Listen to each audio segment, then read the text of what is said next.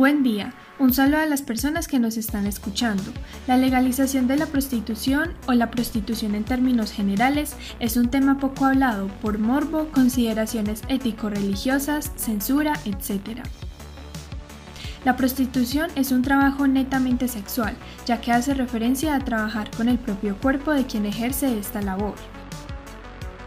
En varias ocasiones se acude a esta labor por supervivencia o como un camino para solucionar deudas. Muchas personas dicen que la prostitución siempre será mal vista por la sociedad. En muchos países se sigue debatiendo si se debe legalizar o no la prostitución. Lady Espinosa, estudiante de Derecho de la UCO, manifiesta cómo es vista esta labor a nivel antioqueño. Realmente el trabajo de la prostitución es rechazado aquí y en China y en Japón y en donde usted quiera. Eh, y en Antioquia sobre todo al tener unas raíces tan patriarcales, tan arraigadas, tan de la familia, tan de la religión también, que digamos nosotros fuimos criados con base en ese tipo de preceptos religiosos, pues para nosotros como sociedad antioqueña es muy difícil aceptar este tipo de trabajos. Aunque pues graciosamente la prostitución es el trabajo más antiguo del mundo, o sea, es más antiguo que cualquier otra cosa, ya existía la prostitución. Es el primer trabajo del mundo incluso. Entonces, para la sociedad antioqueña es muy difícil y, por ejemplo, en el Carmen de Viboral se presenta un fenómeno que no se presenta en todos los pueblos. En el Carmen de Viboral son simplemente bares, como cualquier bar al que uno va a tomarse una cerveza, a tomarse un guaro, lo que sea las mujeres o los hombres están ahí, eh, eh, saludan, todo es digamos de una forma muy oculta. Se van a ciertos lugares específicos que ya están y ni siquiera pueden ir a comprar condones, por ejemplo, a una farmacia, sino que van y los compran en supermercados o en lugares similares. Yo trabajé en el Carmen Liberal como auxiliar contable mucho tiempo y en las noches eh, siempre se presentaba el mismo fenómeno, ¿cierto? Las chicas llegaban a comprar los condones, compraban las cajas y se las llevaban porque digamos que no es tan sencillo para ellas ejercer su trabajo en ese lugar. En Colombia, por ejemplo, la prostitución es legal. Lady explica el por qué se decide legalizar la prostitución. Esto es, a ver, la Corte Constitucional llega a estas decisiones por una sentencia de tutela, una sentencia de tutela que empieza en unos juzgados menores, municipales o departamentales. Y esta sentencia va avanzando porque la persona que lo hizo estaba defendiendo su derecho fundamental al trabajo y a la dignidad humana. Entonces, eh, el trabajo y la dignidad humana son derechos fundamentales en Colombia. Entonces, como es fundamental el derecho al trabajo, por lo tanto, todas las personas tienen derecho a trabajar en lo que a ellos, eh, digamos, les guste o en lo que ellos quieran dedicarse. Las personas que quieren dedicarse al trabajo sexual no dañan, por ejemplo, al otro, ¿cierto? Que es como, ah, es que usted está dañando al otro, no. Cuando usted se dedica al trabajo sexual o cualquier otro tipo de trabajo, usted no está dañando al otro, usted está prestando un servicio y por lo tanto es remunerado por la prestación del servicio. En la mayoría de los países de la Unión Europea, la prostitución es legal. Quiero traer a colación el caso de Alemania. En el 2002 se legalizó esta labor sexual y en el 2017 se creó la Ley de Protección de la Prostitución, con el fin de visibilizar y defender los derechos de las trabajadoras sexuales en este país. Esta ley manifiesta que toda prostituta debe estar inscrita en un registro oficial y se debe realizar ciertos exámenes médicos periódicamente. Se estima que en Alemania hay alrededor de 400.000 prostitutas. Es importante mencionar que esta labor trae repercusiones sociales, políticas y económicas. Lady anuncia algunas de ellas. Bueno, desde el 2009 la Corte Constitucional aprobó la prostitución como un trabajo legal, ¿cierto? Con ciertas restricciones. Por ejemplo, no pueden trabajar los menores de 18 años y el Código Penal prohíbe el proxenetismo, prohíbe la trata de blancas, prohíbe la prostitución forzada y sobre todo eh, la alta prostitución al trabajo sexual con menores de edad. Eh, ¿Qué pasa? Entonces, como tenemos que en Colombia es relativamente legal la prostitución, porque la Corte Constitucional lo aprobó desde el 2009, con base en la interpretación constitucional que hizo, lo que no tenemos en la actualidad es una legalización del Congreso de la República, es decir, el Congreso de la República no se ha pronunciado al respecto. ¿Y eso qué trae? Bueno, como consecuencias principalmente para las trabajadoras sexuales son consecuencias laborales de sus pocas garantías laborales que tienen. Es decir, un trabajador promedio en una empresa X o en una, eh, digamos, entidad cualquiera tiene ciertos derechos normales por su calidad de trabajador.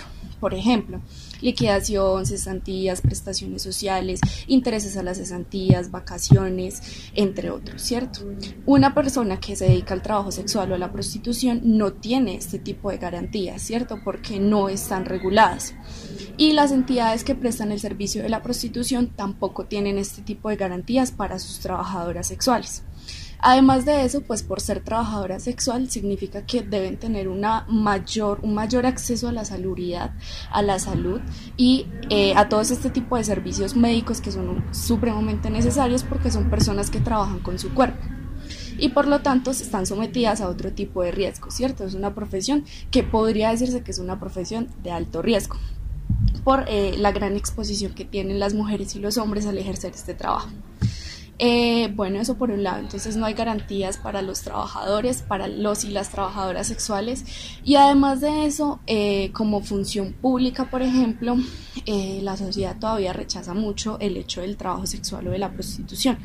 Entonces también con este rechazo que ejerce la sociedad en general sobre el trabajo sexual, es muy difícil para ellas lograr acceder a este tipo de derechos. ¿Por qué? Pues porque el Congreso de la República, que es el que se encarga de legislar, pues no terminan de ser personas que tienen una moral, que tienen una ética, que tienen un pensamiento y una doctrina distinta.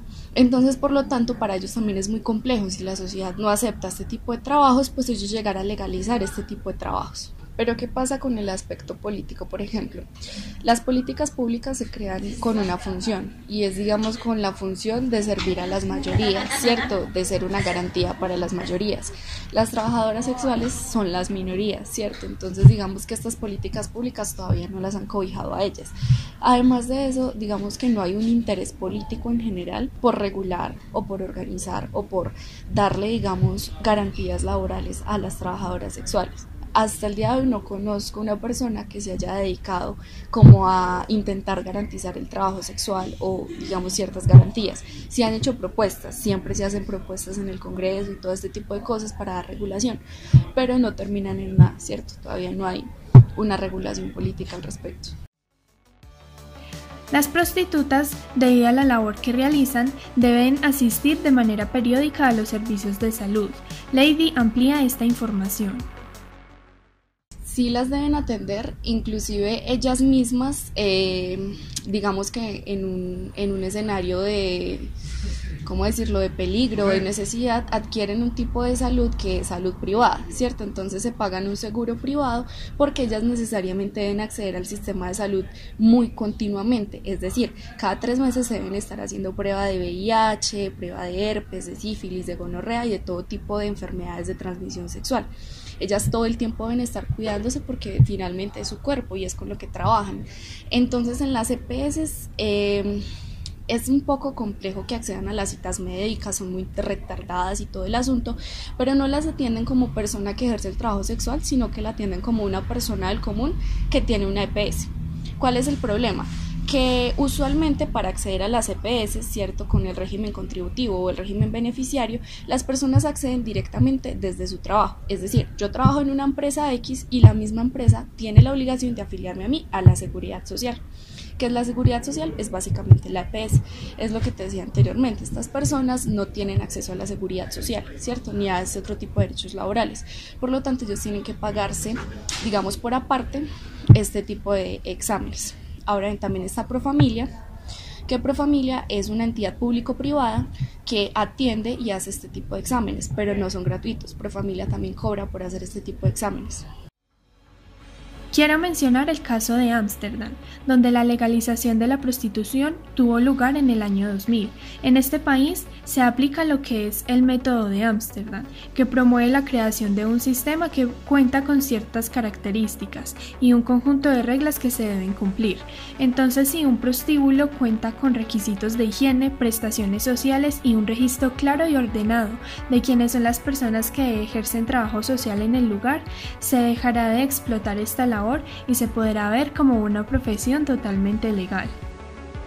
Como se evidencia, hay muchas razones y circunstancias para apoyar o rechazar la prostitución. ¿Cuál es tu posición? Nos vemos en un próximo episodio. Este episodio toma audios de Pixabay sin ánimo de lucro y fue construido bajo el derecho y cita académica.